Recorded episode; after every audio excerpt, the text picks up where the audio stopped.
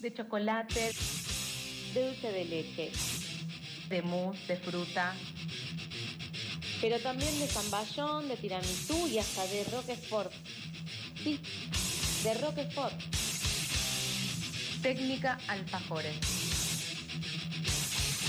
Una columna sobre la golosina que es nuestro DNI gastronómico.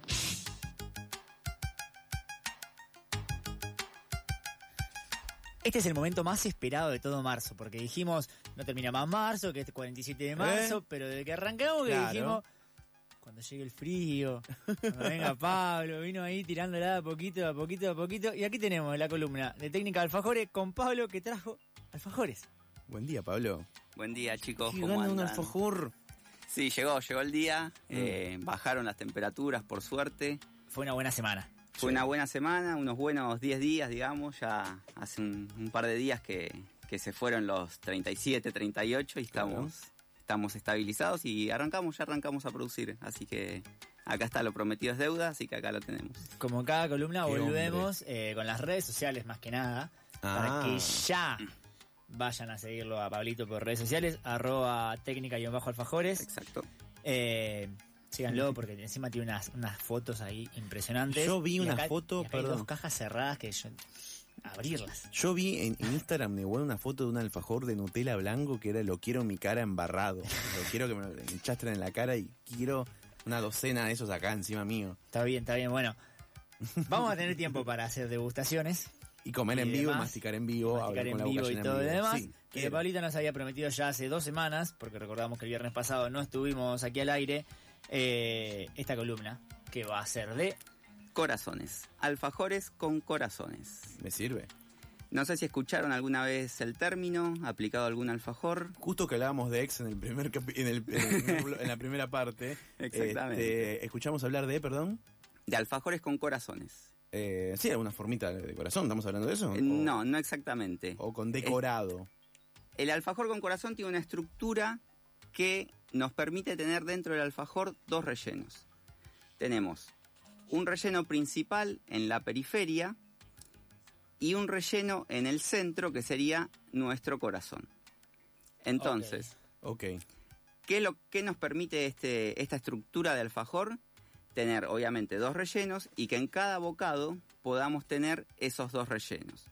O sea, imagínenselo como una especie de corona en toda la periferia del alfajor y en el centro un botón con otro sabor X que nosotros querramos eh, agregarle. Yo hace un par de semanas te hice la pregunta de si eso pasaba, porque había probado unos alfajores que eran de dulce de leche, pero que yo tendría que adentro tenían como un botoncito de membrillo. Exactamente. La definición eran alfajores Con corazón. con corazón. Perfecto. Mirá, Es- adelantado. Sí.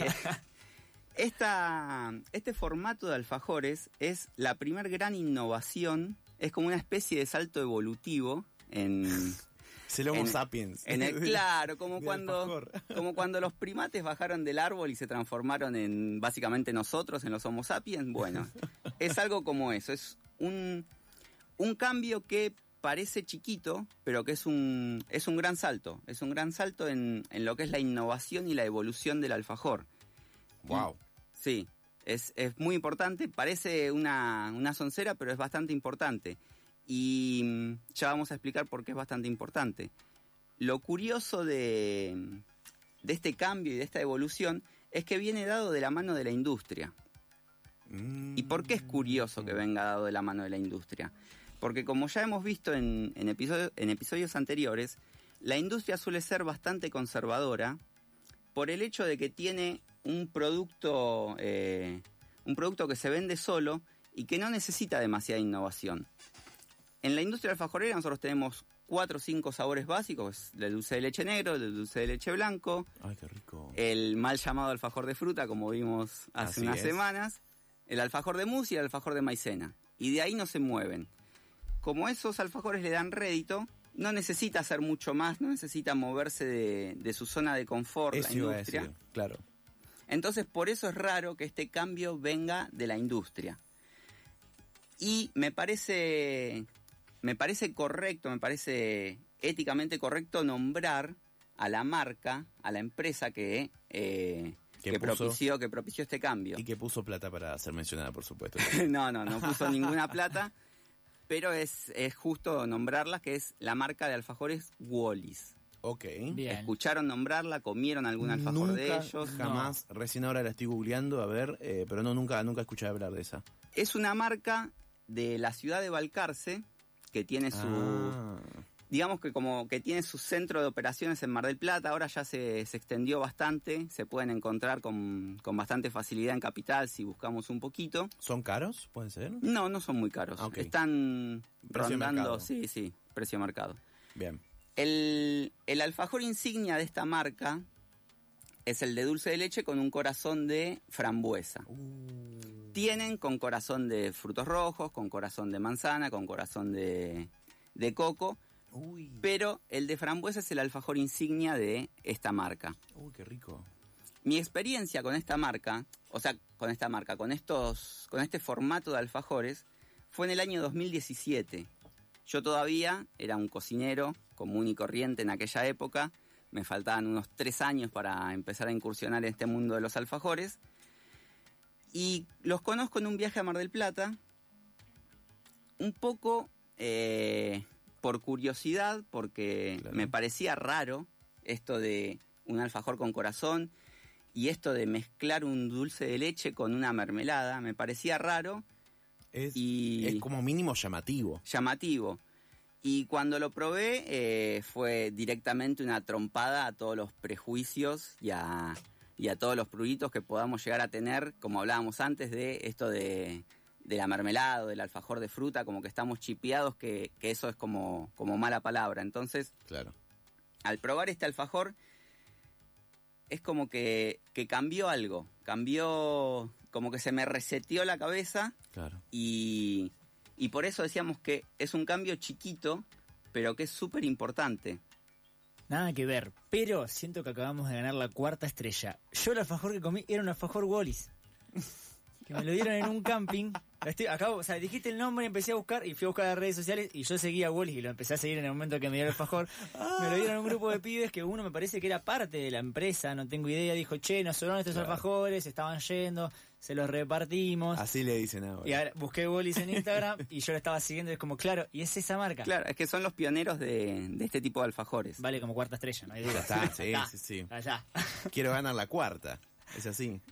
Este, y bueno, entonces, este formato de alfajor fue tomado por, por nosotros, por los productores independientes, como herramienta de diferenciación para, para poder ofrecer algo, valga la redundancia, diferente a lo que ofrece el mercado, porque si bien este, este alfajor viene dado por la industria, solamente ellos lo comercializan, no hay otras marcas que se hayan sumado.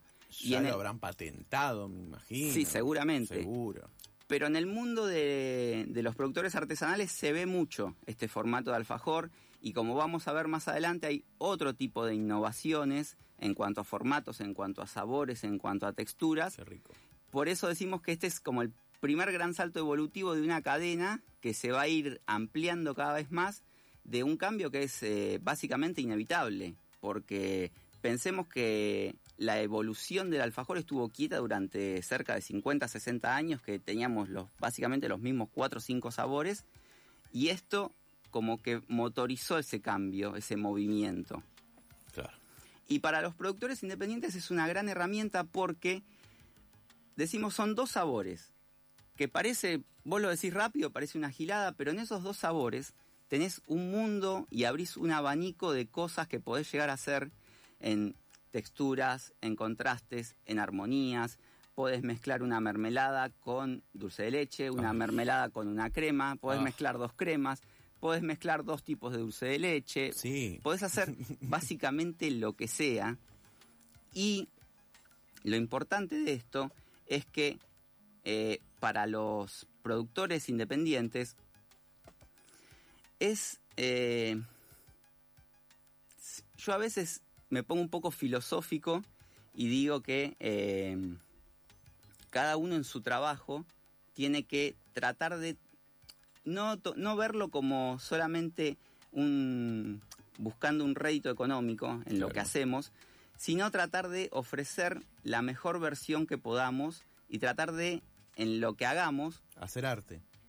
hacer arte y elevarlo a la máxima expresión que podamos. O sea, tratar de no quedarnos con el rédito económico, sino de trascender en cierto punto.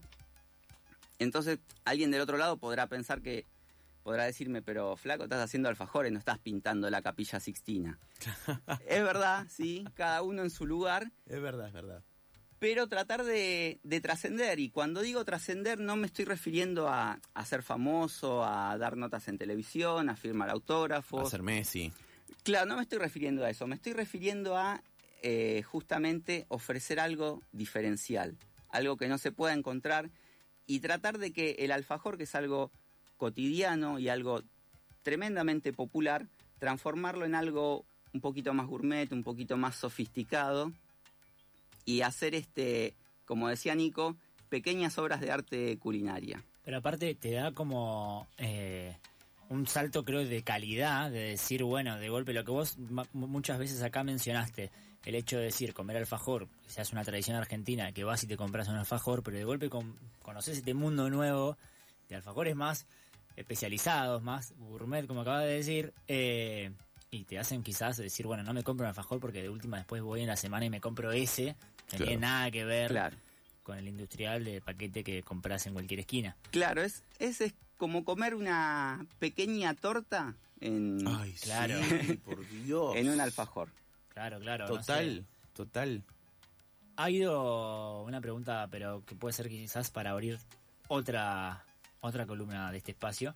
A ver. Ha habido como una una carrera en medio a la par con todas las innovaciones, ponerle últimamente de qué sé yo, de otros tipos de comida que decís hay, se, se pegaron la onda las hamburgueserías. Como Sí. que entonces tenés mil millones de hamburgueserías con mil millones de especies. Hubo una carrera en medio a la par también en esto. Contemporáneamente, más o menos, ¿cuándo se dio como ese super avance de Sí, este, esta innovación y esta explosión, como vos decís, de, de lo que son los alfajores artesanales, también, digámoslo, es como una especie de moda que se da ahora. Eh, arranca en, en la pandemia, en la cuarentena, que mucha gente empezó a... Sofisticar de- sus consumos. No, no, dejó sus laburos anteriores, como me pasó a mí, dejó sus laburos anteriores y empezó a hacer otra cosa. Claro. Y también hay que tener un poco de cuidado en esto, porque hay mucha gente que se sube a las modas no, no teniendo una idea clara de por qué lo hacen, o mejor dicho, sí lo saben por qué lo hacen, es buscando un rédito económico, pero Claro. no es solamente eso, hay... Yo a veces soy como demasiado estricto en el, en el hecho de que si vos vas a hacer algo, vas a dedicarte a la gastronomía en este caso, tenés que estudiar, tenés que tener una técnica, tenés que tener dedicación, tenés que hacer sacrificios. No es solamente ver y decir, uy, che, qué bueno que está este alfajor, lo copio. No, no, no. Hay que tener una idea, hay que aportar algo. Como decíamos antes, tratar de ofrecer la mejor versión y trascender, no solamente Claro. buscar el rédito económico. Es mi visión, por ahí es demasiado romántica o, o estoy poniendo demasiado pensamiento filosófico Muy en... quijotesca, quizás. También, sí, puede ser. Ah, pero está bien. Está Está, bien. bien. Está bueno. Está, está muy bueno. Pablito, nos vamos a quedar sin tiempo, pero bueno, queda abierta columnas, obviamente. ¿Qué sigue? Más o El- menos. Y en Vamos- un ratito probamos. En un ratito probar. Sí, sí, sí. Ya. Pero bueno, la gente- Inmediatamente vamos a degustar. Y para las próximas semanas vamos a seguir con, con esta cadena evolutiva y vamos a hablar de deconstrucción. Mm, me gusta. Espectacular. Fue la columna de técnica de alfajores. Nosotros nos vamos a la tanda y a probar esos alfajores. Sí, Chau, sí. chau.